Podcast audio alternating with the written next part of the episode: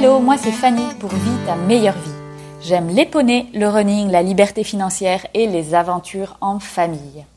Je suis passionnée par expérimenter et développer des outils pour vivre ma meilleure vie. C'est ce que je vous présente dans ce podcast, des clés et des outils pour que chacun puisse se rapprocher de sa meilleure vie. Qu'est-ce que ça signifie vivre sa meilleure vie? Cette définition est propre à chacun, mais le principe de base est que chacun choisisse consciemment ce que l'on veut faire de notre temps sur notre belle planète. Que votre problématique soit trouver sa voie, trouver du sens dans ce qu'on fait, trouver plus de temps, euh, améliorer son rapport à l'argent, développer des investissements, vous trouverez dans ce podcast des conseils et des clés pour vous aider dans ces recherches-là. Le podcast est soit un partage d'expériences et d'outils que j'ai moi-même expérimentés, ou bien ce sont des interviews avec des personnes qui ont décidé de vivre leur meilleure vie. Ceci afin d'inspirer et de montrer quels sont les outils que les autres personnes ont mis en place dans leur vie. Si vous aimez ce podcast, je vous encourage à mettre des commentaires, liker, vous abonner. Cela aide à la diffusion de ce message car le but c'est que chacun soit heureux et vive sa meilleure vie. Bonne écoute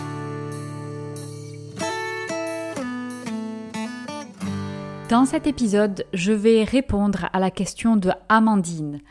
Donc la question est comment savoir si c'est le bon moment? Entre parenthèses, même s'il n'y a jamais de bon moment. Emoji qui rigole. Euh, j'adore ces questions. En fait, la personne répond à, la, à sa propre question.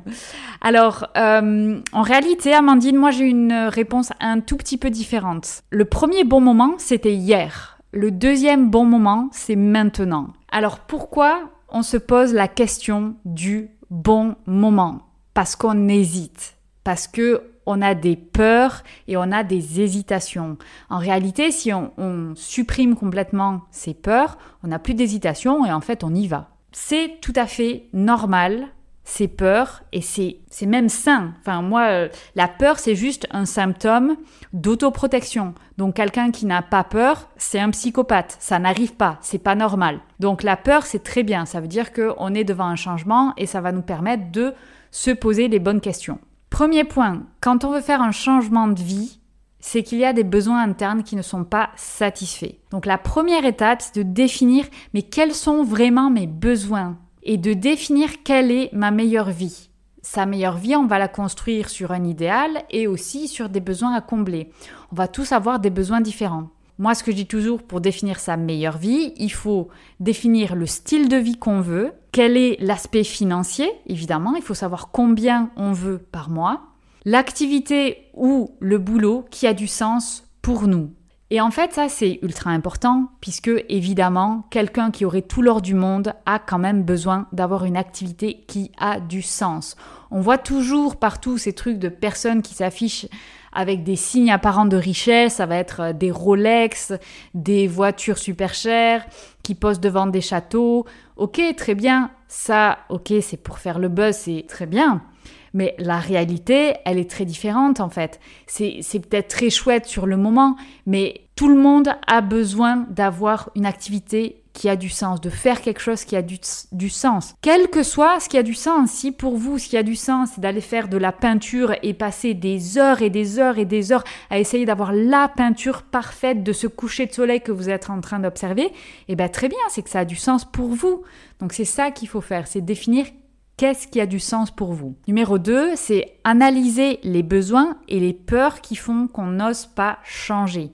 Donc, il y a les, classiques, c'est on a peur de changer parce qu'on a peur du manque d'argent. On a peur de changer puisque on a peur de se planter. On n'ose pas changer parce qu'on a peur de la critique extérieure. Euh, si j'ai un job euh, qui est considéré comme un job en or par les critères sociaux et que moi en fait tout ce que je veux faire c'est d'aller faire de la peinture, quand je vais passer à l'action, quand je vais vouloir faire ce changement de vie-là, je vais avoir un gros blocage là-dessus. Mais attends, il y a tout le milieu social qui me dit non, mais c'est bien, ta vie, elle est géniale comme ça, je, je me sens pas bien, j'ai envie d'autre chose. La peinture, c'est ce que je veux faire et pourtant, voilà, ça, ça ne correspond pas aux critères sociaux de réussite. Qu'est-ce que je fais? Donc ça, c'est des tiraillements intérieurs. Donc il faut analyser ces peurs. Pourquoi il faut les connaître? Parce que c'est le seul moyen d'aller trouver des réponses à ces peurs. Et alors là, je vais prendre un exemple classique et qui est un de mes problèmes, c'est la peur du manque d'argent. Comment on fait pour gérer la peur du manque d'argent quand on veut engranger un changement de vie? Eh bien, ce qu'il faut faire, c'est calculer ses charges fixes. Ok, ma vie de rêve, ma meilleure vie, c'est ça. Combien je dois gagner pour couvrir toutes mes charges fixes? Je dis n'importe quoi. Ok, 3000 euros. Avec 3000 euros, je couvre toutes mes charges fixes. Et si j'ai 4000 euros, là c'est parfait. Ok, on fixe à 4000 euros. Ça c'est le but. Ensuite, avoir quelques mois de dépenses avant de se lancer. Ça, c'est vraiment spécifique au manque d'argent, la peur du manque d'argent. Comment euh, la maîtriser? Il faut calculer combien d'argent on a besoin et avoir quelques mois de dépenses en avance avant de se lancer. Alors vous allez me dire combien de mois? Ben, Ça dépend de vous. Ça dépend de votre peur. Quelqu'un qui va avoir très peur, il peut se dire ok, je vais bosser pour avoir un an de revenus euh, en avance. Ok, bon, calculez combien de temps ça va vous prendre pour euh, mettre ça de côté. Ensuite, vous pouvez, très bien dire bon bah c'est bon, j'ai pendant trois mois, j'ai trois mois de dépenses couvertes, je peux me lancer, faire le test, j'y vais à fond. Ça, ça dépend de votre état d'esprit. Moi, mon manque d'argent, il est très ancré. J'ai très peur de manquer d'argent. Donc moi, je pars du principe que je veux avoir six mois d'argent en avance. Donc je peux payer six mois avant d'arriver à mon compte à zéro. Donc je me laisse six mois pour développer mon activité annexe. Ensuite, une fois qu'on a fixé ça, il faut s'y tenir. Quand j'arrive et que ça y est, j'ai mis mes six mois de mensualité de côté, je vais pas me dire ah ouais mais peut-être 7. Non non, j'ai dit 6, ok c'est bon, on y va. Parce que sinon évidemment on va constamment repousser euh, cette limite là pour ne pas faire, euh, ne pas sauter le pas. Voilà, donc ça c'était le point numéro 2. Analyser les besoins et les peurs qui font qu'on n'ose pas changer. Il faut les analyser et les tacler une à une. Ensuite, troisième étape, mettre en place un plan concret et chiffré pour arriver à la vie qu'on a définie comme étant notre meilleure vie. Si on se dit, ben voilà, je vais me mettre 6 mois d'argent de côté et je veux arriver à avoir 4000 euros par mois. Ok, je crée mon business plan et honnêtement, c'est pas la partie que je préfère. Hein, pour être, euh, moi, c'est les chiffres, c'est pas du tout mon kiff dans la vie. Mais c'est nécessaire parce que ça va calmer les peurs, ça va réduire le risque, ça va vous permettre de vous rendre compte, mais en fait, est-ce que ce que je suis en train d'imaginer, c'est atteignable en six mois? Peut-être la réponse est Ah, mais attends, c'est atteignable en trois mois en fait. Mettons, et je, me garde quand même six mois, comme ça j'ai un petit peu de zone tampon si jamais euh, j'ai un petit imprévu. Mais en fait, créer son business plan, ça va permettre de voir si notre idée, elle est en théorie réaliste. Si elle est réaliste, il faut y aller. Il y aura toujours, toujours, toujours une zone d'incertitude, ça c'est sûr, mais on peut minimiser les risques. Donc je vais récapituler. Le premier bon moment, c'était hier, le deuxième, c'est maintenant.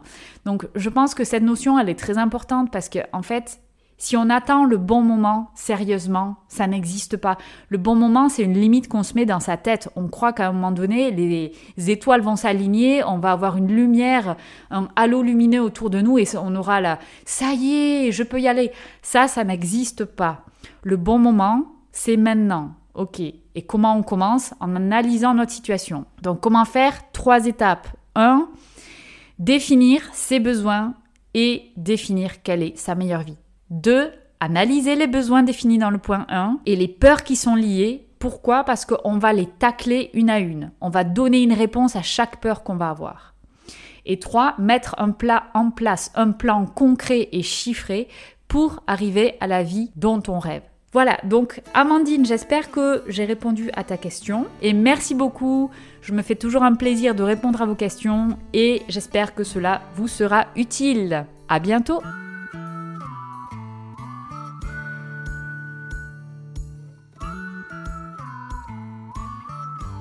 J'espère que ce podcast vous a plu. N'hésitez pas à l'envoyer à un ami, à le partager, à le liker, à l'enregistrer, à laisser des commentaires, laisser une note. Tout ça est très important pour la visibilité du podcast et la transmission du message. Je vous rappelle également que vous avez des ressources gratuites sur le blog, le podcast, la chaîne YouTube. Vous pouvez retrouver sur www.vitameilleurvie.com et sur Instagram, la meilleure vie de Fanny. Vous retrouvez également toutes les news et les actualités de ce projet. Merci à vous